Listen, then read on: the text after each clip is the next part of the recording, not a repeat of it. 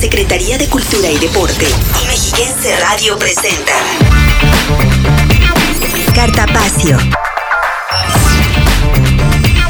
Promovemos y difundimos el quehacer cultural y deportivo.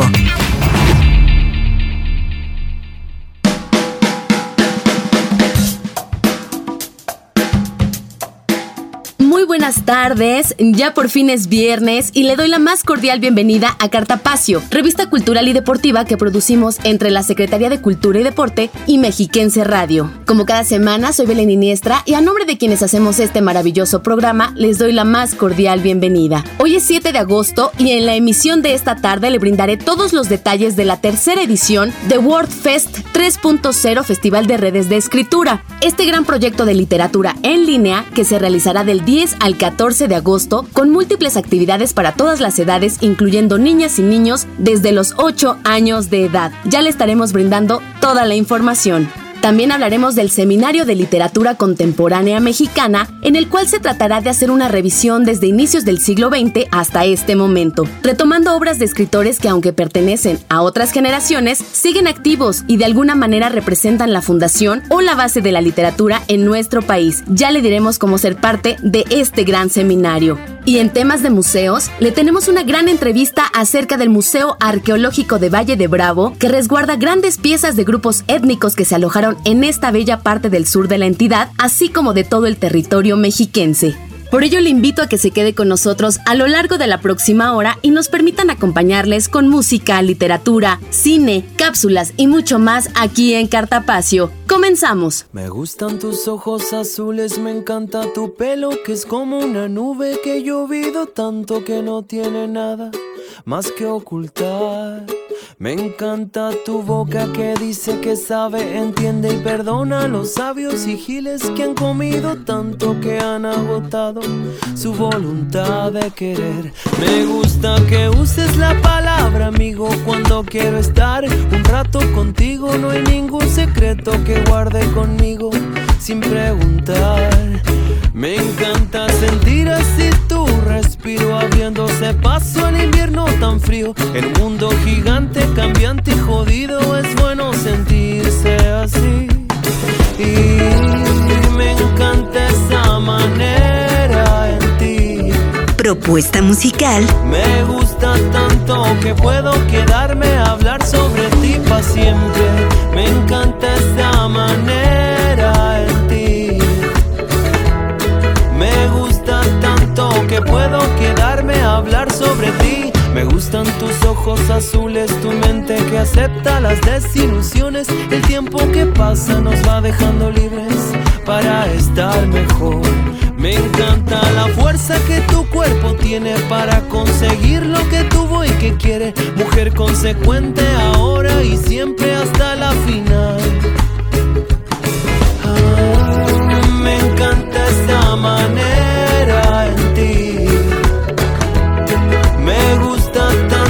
que puedo quedarme a hablar sobre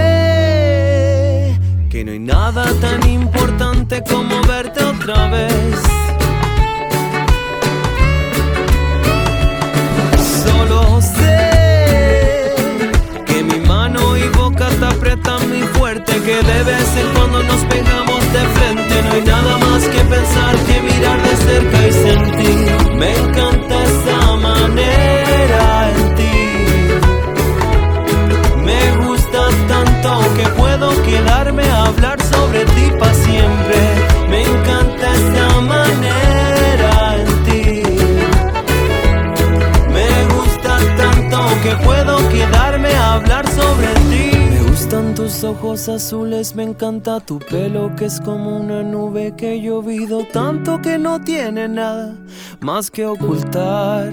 Me encanta la fuerza que tu cuerpo tiene para conseguir lo que tuvo y que quiere. Mujer consecuente ahora y siempre hasta la final.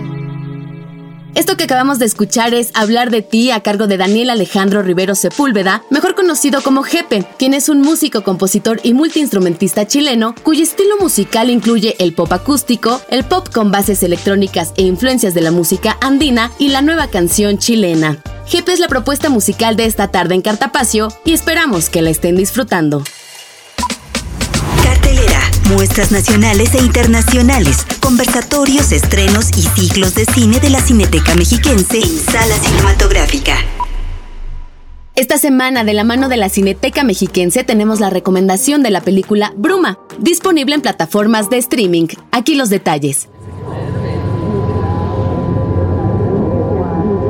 Creo que debería decirle a Agustín. Estabas hablando de cortar con él. No, es que no sé qué hacer, esto es lo que pasa.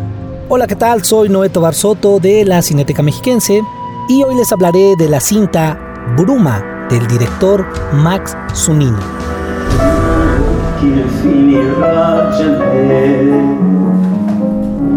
I am looking for a man called Wim Mahler. I'm supposed to be his daughter. Wim?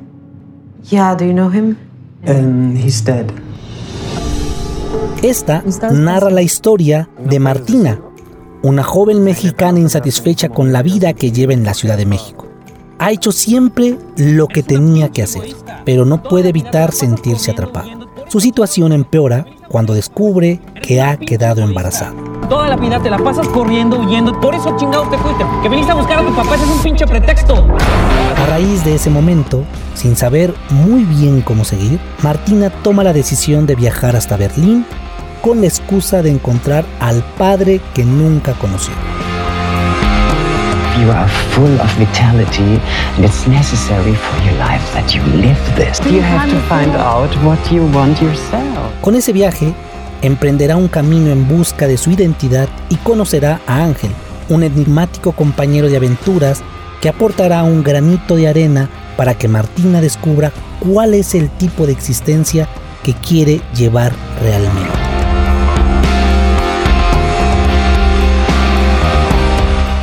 Este filme fue distribuido en México por Alphaville. Soy Noé Tobar y esta fue mi recomendación para que puedan disfrutar de buen cine desde su hogar. Queremos ser tus amigos. Facebook, Cultura Edomex.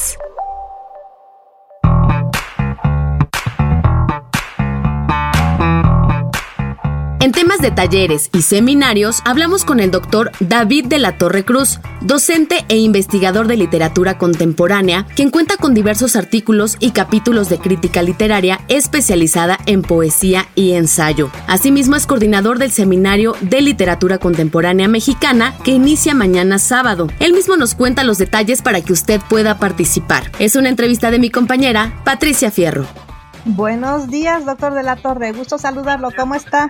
Muy bien, ¿y usted? Bien, bien, pues aquí eh, buscándolo, eh, pues para que nos platique, por favor, todos los detalles del próximo eh, seminario de literatura contemporánea mexicana que vamos a tener, si es tan amable. Claro que sí, mira, se trata de hacer una revisión al sistema literario mexicano en relación con la literatura contemporánea y bueno, pues he tomado básicamente desde el inicio del siglo XX hasta estos momentos, Comenzamos ahí con las figuras maduras que publicaron sus últimas obras o las obras que pueden considerarse ya como propiamente contemporáneas. A final del siglo XX, fecha de 1999 más o menos, que pues de alguna manera son las precedentes o las obras que inauguran la literatura del siglo XX. Entonces el seminario está concebido de esta manera para abarcar la literatura de los últimos, de las últimas dos décadas, porque ha vivido el sistema literario mexicano pues algunas transformaciones interesantes, ¿no? Sobre todo un recambio, un relevo de nombres y también de géneros y de la forma en que se hace literatura, que va en consonancia con la literatura contemporánea en otros lugares, en Estados Unidos o en Europa. Platíquenos cuántas sesiones van a ser, qué días y qué horarios y por qué vía se va a impartir este seminario.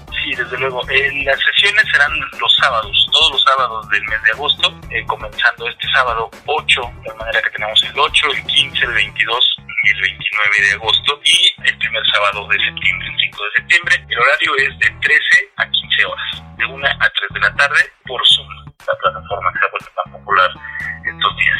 ¿Cuántos temas, digamos, eh, vamos a abordar, doctor?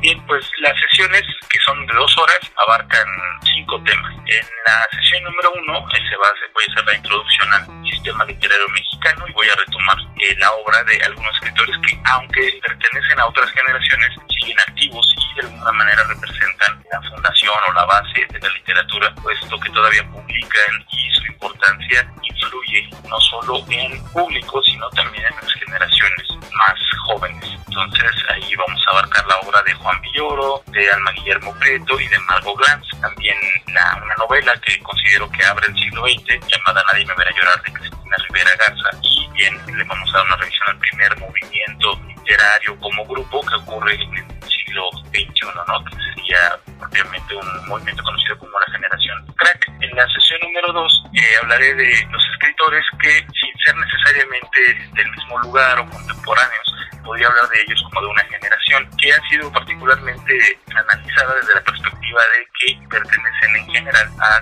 estados, ciudades del norte del país. ¿no? Eh, históricamente el centro del, de México ha sido el lugar donde se desarrolla la mayor literatura, ¿no? pero ahora en el siglo XXI el norte ha sido muy importante para eh, la literatura contemporánea y no solo desde eh, el norte, desde el Bajío hasta el norte, ¿no? tenemos escritores de Guanajuato, también de, de Sinaloa, tenemos también escritores que eh, viven en los Estados Unidos o que tienen actividad en los Estados Unidos, en Nuevo León, Guadalajara también. Entonces esta generación de escritores que se han echado a las espaldas, digamos, la literatura contemporánea mexicana, es necesario revisarlos ¿no? bajo esta, esta, idea. La sesión número 3 se dedica a la novela. Bueno, eh, eh, te comento un poquito los nombres ¿no? de las sesiones. En la sesión 2, eh, Eduardo Antonio Parra, que es un excelente cuentista de Guanajuato, Julián Herbert, Antonio Ortuño, que son probablemente los dos escritores contemporáneos más reconocidos, con más nombre y con más alcance internacional de México, y también Yuri Herrera, ¿no? que es propiamente este escritor que tiene un pie en México y otro en la frontera con los Estados Unidos. En la sesión número 3 eh, vamos a revisar las novelas, la novelística, con eh, algunos nombres interesantes como Guadalupe Netel, que es probablemente,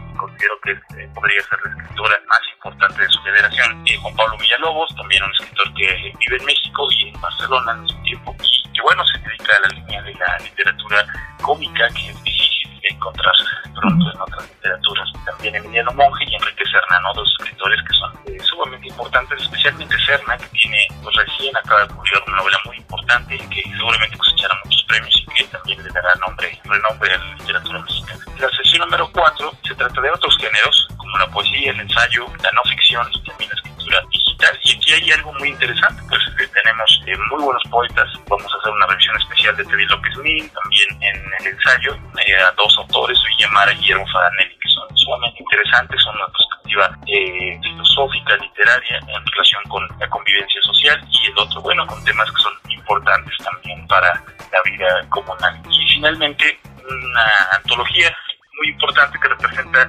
la versión literaria de un fenómeno social que es probablemente el más importante del siglo XXI, como es el movimiento feminista. Y aquí nos vamos a enfocar en una obra, un compendio, una antología de ensayos llamada Tsunami, donde escribe una selección de mujeres acerca de temas de escritura que tienen que ver con lo femenino y también con la escritura femenina. Finalmente, la sesión número 5 abarca la, generación más joven de escritores que están poniendo la literatura latinoamericana en boca de todos, en América Latina, en Estados Unidos y en el resto del mundo, a tal punto que, bueno, dos de ellas son finalistas de premios internacionales muy importantes que están por, por otorgarse en estas fechas. Eh, se trata de Valeria Luiselli, que aunque nació en México, actualmente vive en Estados Unidos, y bueno, ha tenido una muy joven y estrepitosa carrera, sobre unos ensayos y ahora tiene una novela, bueno, que ya fue reconocida con un premio muy importante, ¿no? Después a Fernanda Melchor, que está entre los finalistas del premio Man Booker, que es uno de los premios más interesantes de la literatura anglosajona o de la literatura traducida al inglés durante el año anterior a la publicación. Entonces, eh, entre Valeria Lucena y Fernanda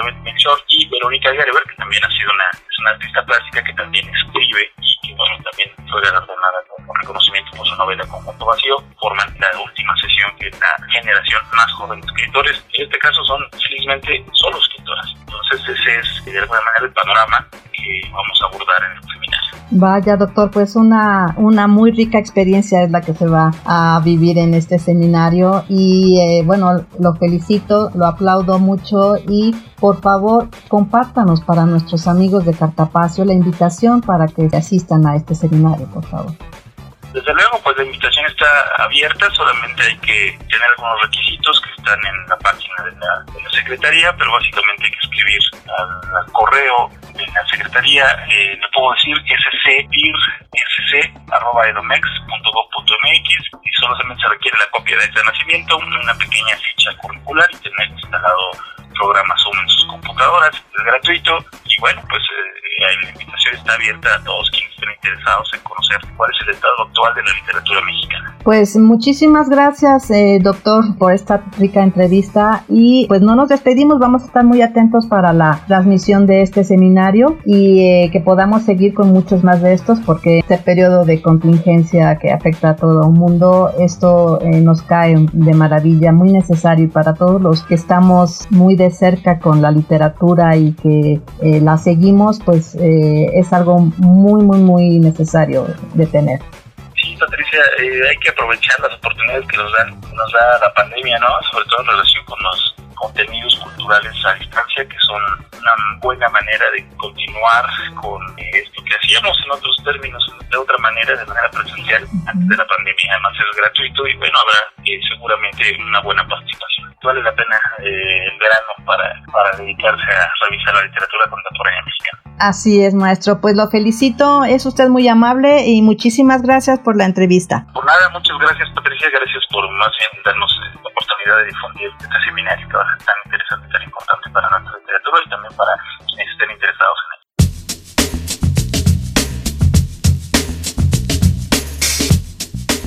Con esta información vamos a ir a un corte no sin antes recordarle que aún puede ser parte de este seminario que inicia mañana sábado 8 de agosto y quienes estén interesados necesitan enviar una copia de su acta de nacimiento así como una ficha curricular a la siguiente dirección de correo electrónico scdir.edomex.gov.mx. Repito, scdir.edomex.gov.mx. También le recuerdo que podemos establecer comunicación y que usted podrá conocer muchas de estas actividades a través de nuestras redes sociales. En Twitter, Facebook e Instagram nos encuentran como Cultura Edomex. Cartapacio.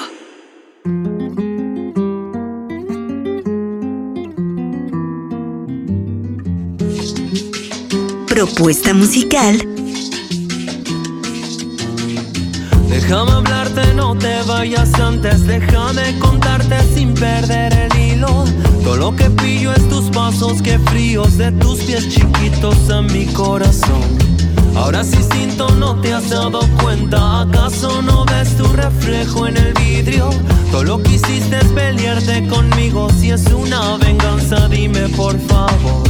Quiero escucharte y verte mejor. Ser tu amigo, tu amante, tu amor. Y una vez, porque no dejas de lado tanto orgullo y me escuchas a mí? Confía, confía. Si nunca confiaste en nadie, ahora es el día. Confía.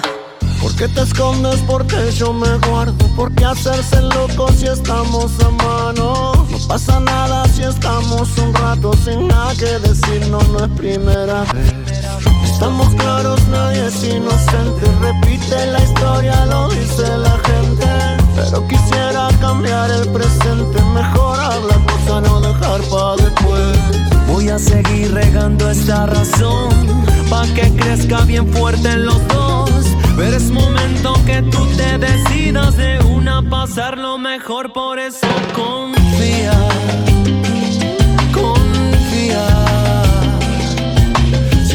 Confiaste en nadie, ahora es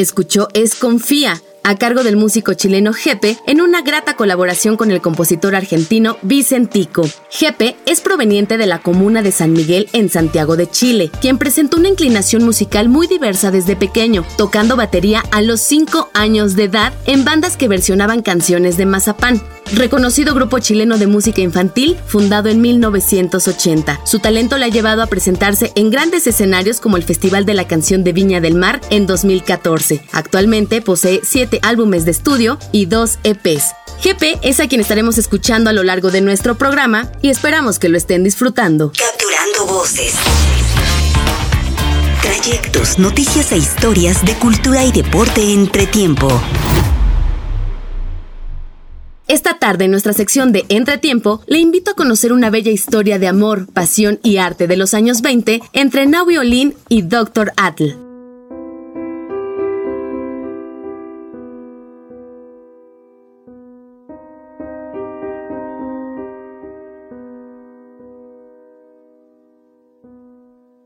En el México de los años 20 del siglo pasado, la pintora y poeta María del Carmen Mondragón Balseca después de separarse del también pintor y diplomático Manuel Rodríguez Lozano, inició una relación sentimental, documentada a través de su correspondencia y por diversas obras dedicadas a la pareja, con el ya muy reconocido artista Gerardo Murillo, el Dr. Atl.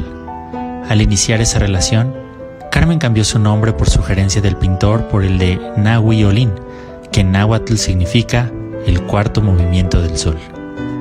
En sus cartas, la mayoría de ella él, escritas en verso casi todas, y las distintas obras a ellos dedicadas, queda el registro de una relación sentimental, pero también una intelectual, llena de erotismo y un sentido estético propio de los dos artistas.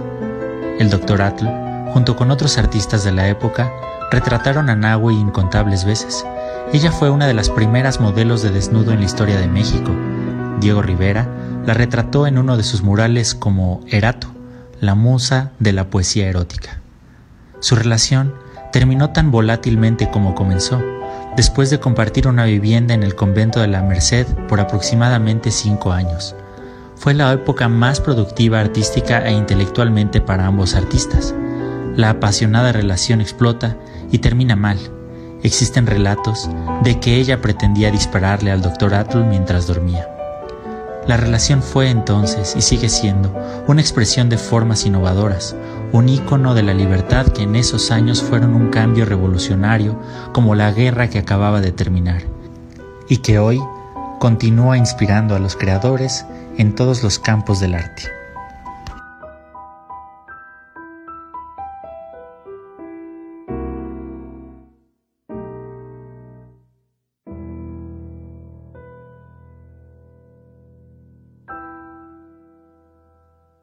Síguenos en Twitter, arroba Cultura Edomex.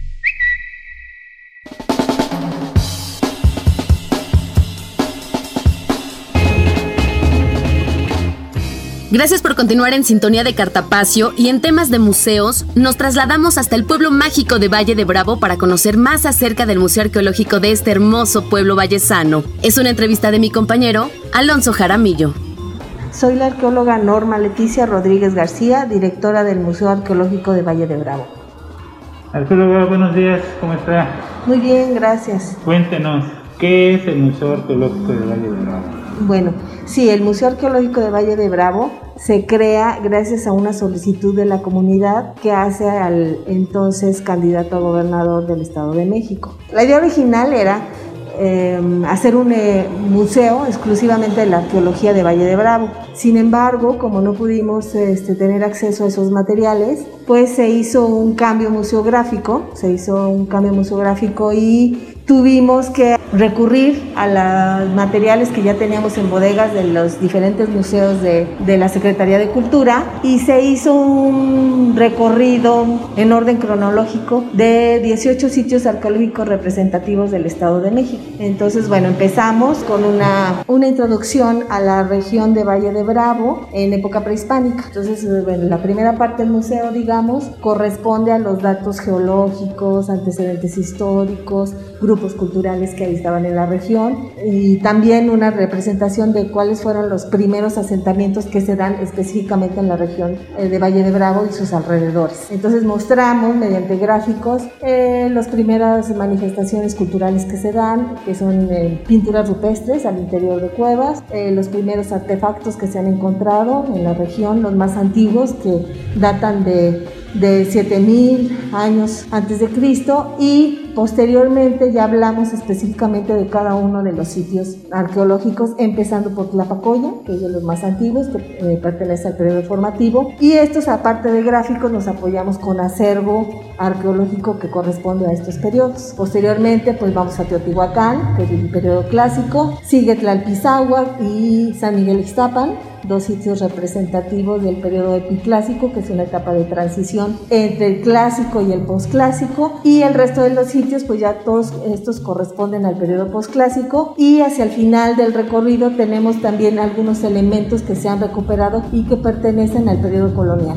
Platíquenos un poco más a fondo de las piezas, qué piezas son las más antiguas que tiene, cuál es su importancia y su significado. Mira, aquí lo, lo más importante, que este es el, el único museo arqueológico que hay en la región. Entonces es una gran fuente de información, porque antes pues y a la fecha, ¿no? Fuera de este museo no hay otro sitio, otro lugar en donde se muestre un poco de la historia arqueológica que hubo en la región. De las piezas principales, porque además son de aquí de la comunidad, tenemos las cabezas de serpiente, son esas piezas monumentales de piedra basáltica que encontramos y que fueron localizadas o recuperadas en diferentes lugares del de, eh, lugar que se conoce como La Peña, que es todavía uno de los sitios arqueológicos que se alcanzan todavía a recuperar porque ya el resto ha sido invadido por la urbanización. Entonces, bueno, estas grandes cabezas son muy importantes porque son características de aquí de la región y fueron recuperadas en la zona. Ahí tenemos también, como la idea original es hacer un museo de la arqueología de Valle de Bravo. También hemos aceptado donaciones, estamos en campaña constante de donación y nos han traído también muchas piezas que han recuperado eh, este, de aquí, de esta, de la, tanto de La Palma como de La Peña, que son los sitios arqueológicos que quedan todavía, que sobreviven aquí en la región. Ah, aparte de eso, bueno, tenemos para el periodo de Teotihuacán, pues elementos muy característicos de esta región, que son elementos arquitectónicos que corresponden a, um, cabezas de serpiente emplumada. Tenemos un clavo arquitectónico con forma de cráneo, que son de las piezas así como, como que llaman mucho la atención aquí en, el museo, cuando los, eh, los visitantes lo recorren. Tenemos una pieza también que es una olla que representa una deidad de la agricultura, la diosa Xicomecoatl, pero tiene la representación de esta deidad en forma de mujer y en sus manos porta dos mazorcas de maíz. Tenemos también materiales de San Miguel Ixtapan, que son piezas de cobre, que son muy importantes. El cobre pues era un elemento muy apreciado en época prehispánica.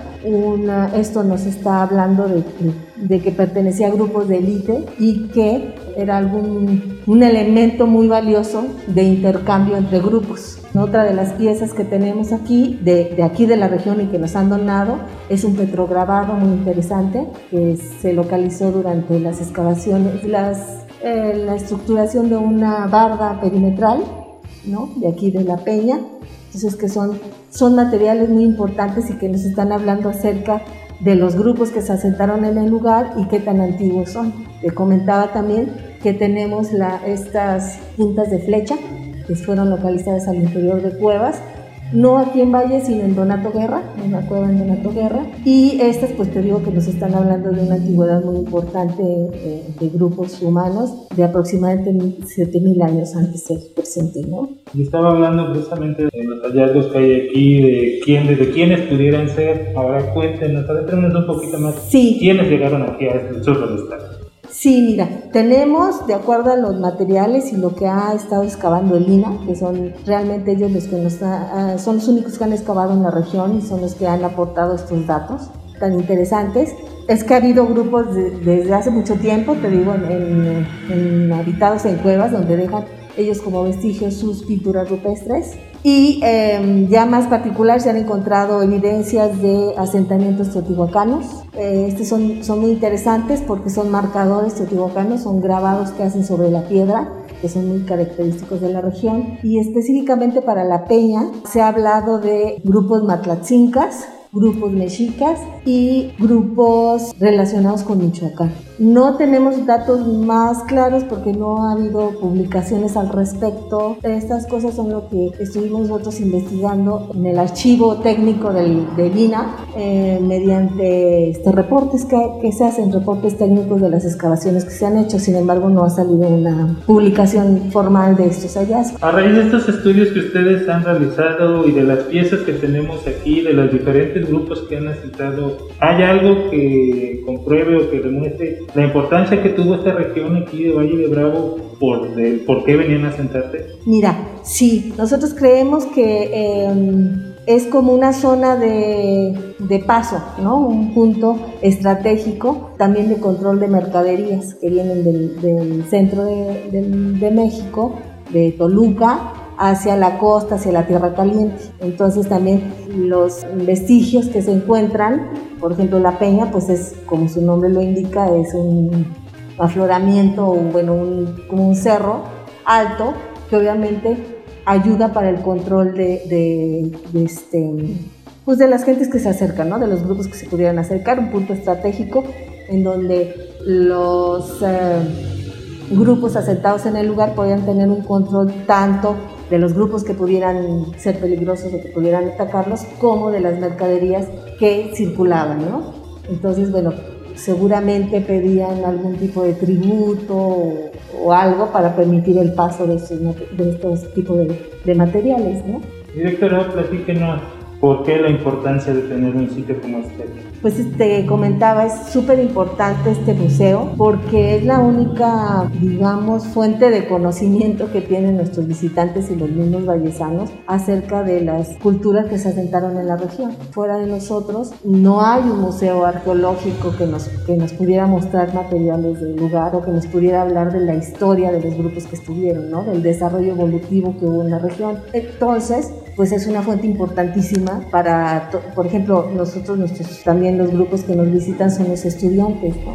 Uh -huh. que quieren conocer, o los, la misma gente que quiere conocer la historia de su región. Entonces aquí nosotros les podemos mostrar pues desde cuándo son los primeros asentamientos en el lugar, qué tipo de evidencias hay de, de, que dejaron estos grupos, en dónde y eh, cómo fue, eh, fueron asentándose en los lugares y cómo fueron eh, evolucionando hacia culturas superiores o, llegaron a sustituir otros grupos, o llegaron a, a, a, sentarse en la región, a convivir muchas veces. Y entonces este, pues nosotros les mostramos a través de imágenes y a través del acervo toda la historia de la región. ¿Algo que usted quisiera agregar? Pues invitarlos a que nos visiten, ¿no? Ahora que podamos, claro, ahora que, que, termine esta etapa, pues invitarlos a que vengan a visitarnos y conozcan este museo que tiene pues piezas muy hermosas, ¿no? Y, y que justamente nos hablan de cómo fue la historia regional, no solo del Valle de Bravo, sino de la región y, e incluso del Estado, ¿no? Porque mostramos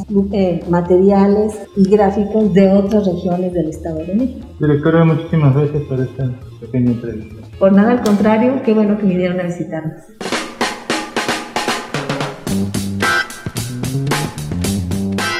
Agradecemos a la arqueóloga Norma Rodríguez por la entrevista y con ello vamos a nuestro segundo corte, no sin antes recordarle que continúan las actividades culturales y deportivas en línea a través de nuestras redes sociales. En Twitter, Facebook e Instagram nos encuentran como Cultura Edomex. Sigan nuestras transmisiones en YouTube. Nos encuentran como Cultura Edomex. Cartapacio. Síguenos en Twitter, arroba Cultura Edomex.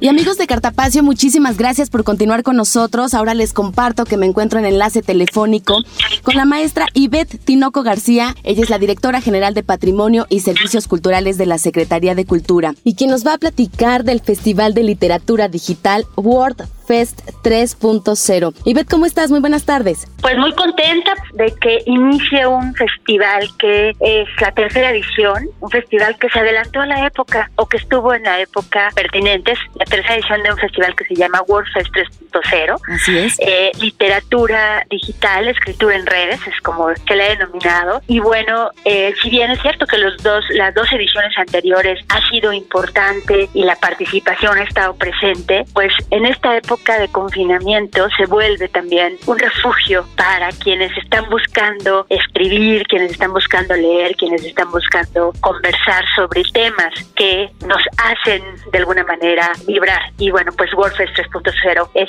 el espacio que puede darles esa oportunidad. Y estaremos del 10 al 14 de agosto, pues eh, con una serie de actividades para que cada uno elija de qué manera quiere participar. Y hay desde 8 años hasta 99 años la posibilidad de participar en WordFest 3.0.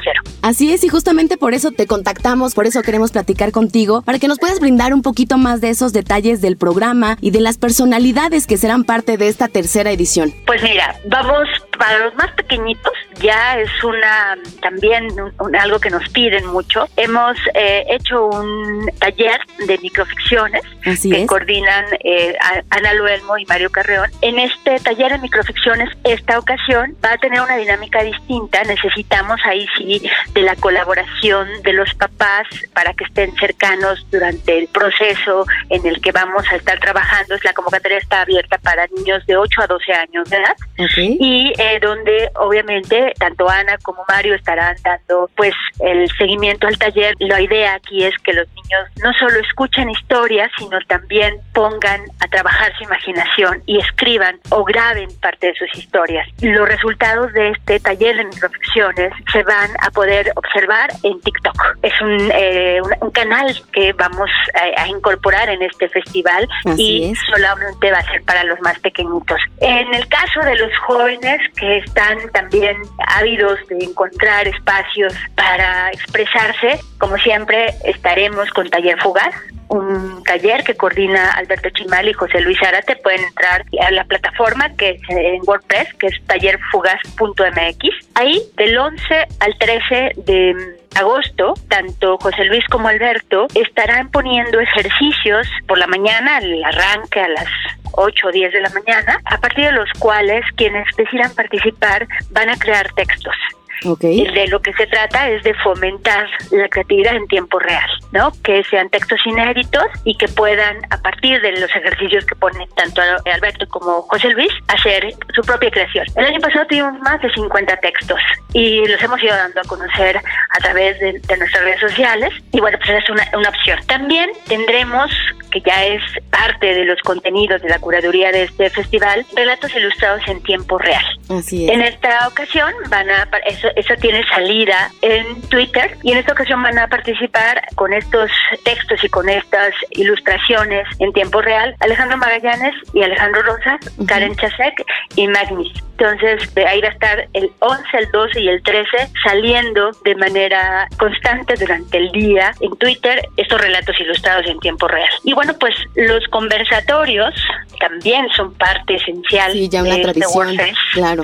Ah, sí, ya una tradición. Y aquí vamos a tener como invitados a, Jo- a José Homero, a Gabriela Barkentin, a Benito Taibo, a Julio Trujillo, a Alberto, a Mariana H. Tendremos también eh, a Hugo Ortiz, a Daniel Bernal Moreno, a Eugenio Ticelli, a Leonardo Flores. En fin, hay una serie de conversatorios que van a convocar a la creatividad, ¿no? Decíamos, es un, re- es un festival de literatura digital, Así de lo cual pues hemos aprendido mucho y creo que hoy en pleno año 2020 pues como nunca la reflexión de lo digital es fundamental y también la posibilidad de explorar contenidos que nos nutran, que nos eh, den esperanza y que nos exploten la creatividad.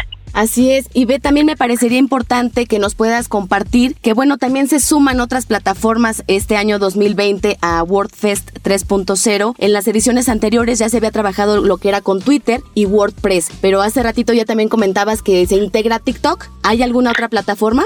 Sí, o sea, en esta ocasión vamos a tener ahí canales más amplios de salida. Los conversatorios estarían saliendo por Facebook Live. El taller eh, Fugaz está por WordPress. La salida para los niños es TikTok y Twitter para el taller de relatos ilustrados. Así que estaremos combinando y les estaremos, por supuesto, a quienes ya nos esperan con este festival, pues dándoles los puntos de referencia sobre los horarios eh, que tendremos de salida para Facebook Live, para Twitter, para TikTok.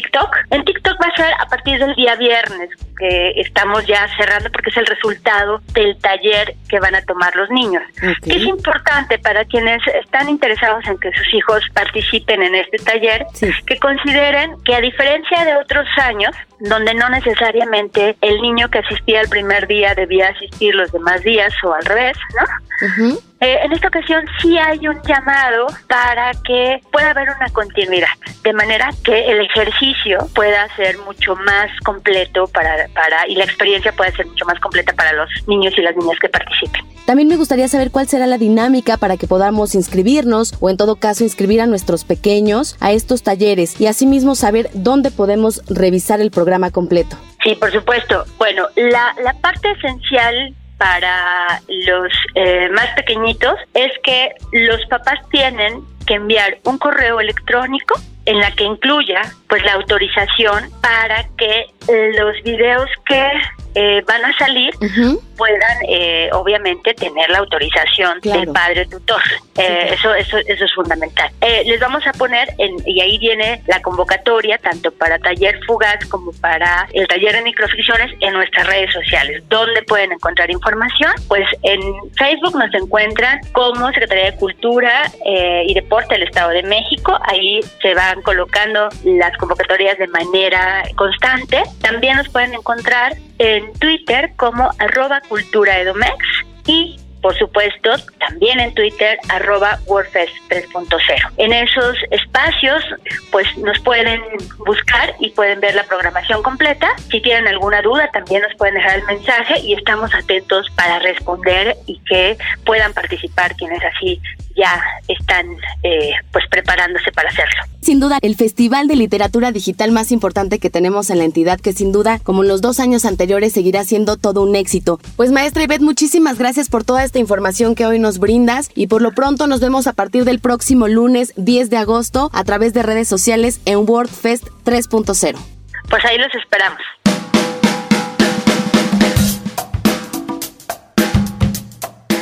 Agradecemos a la maestra Ivette Tinoco García, directora general de Patrimonio y Servicios Culturales de la Secretaría de Cultura y Deporte, por esta entrevista. Y con ello hemos llegado al final de nuestro programa, no sin antes hacerle la atenta invitación a ser parte de las actividades de la tercera edición de World Fest 3.0, así como de los talleres, recitales y cápsulas de arte, cultura y deporte que siguen estando disponibles a través de las redes sociales que usted ya bien conoce. En Twitter, Facebook e Instagram nos encuentran como Cultura Edomex. En la coordinación general de este programa se encuentra Mario Vallejo. Agradecemos la colaboración de Damaris Becerril, Patricia Fierro, Alonso Jaramillo, así como a todo el equipo de Mexiquense Radio. Mi nombre es Belén Iniestra y le recuerdo que tenemos una cita el próximo viernes en punto de las 12 horas aquí en Cartapacio. Lo vamos a dejar con un poco más de música a cargo de Jepe. Esto es Timidez. Feliz viernes.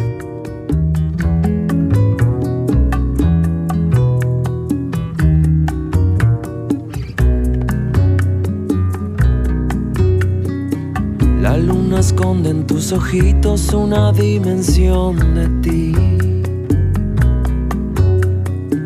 Que necesito para tenerme, para tenerte junto a mí. Esta noche miro el cielo para encontrar esa luz que me alumbra la oscuridad y no se muestra solo un poco más quizás,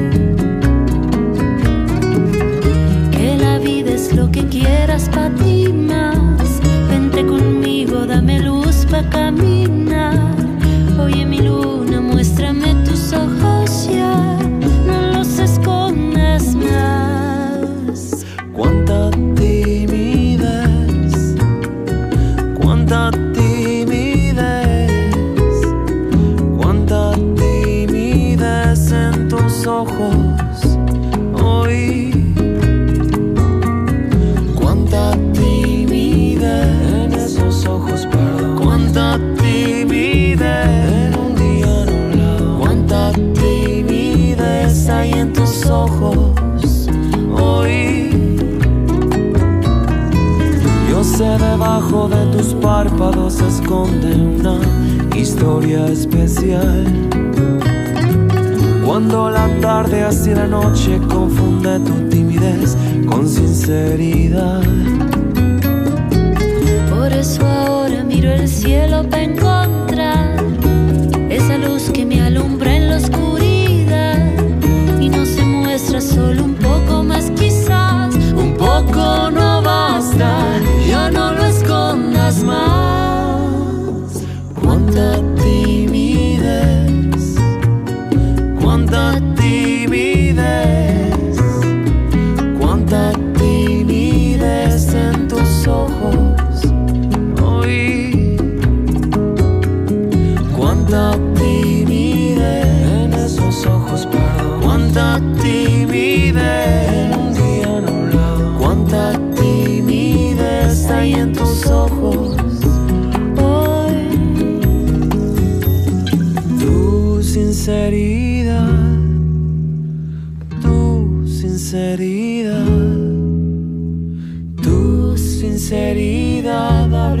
ojos hoy. Cartapacio es una producción de la Secretaría de Cultura y Deporte y Mexiquense Radio.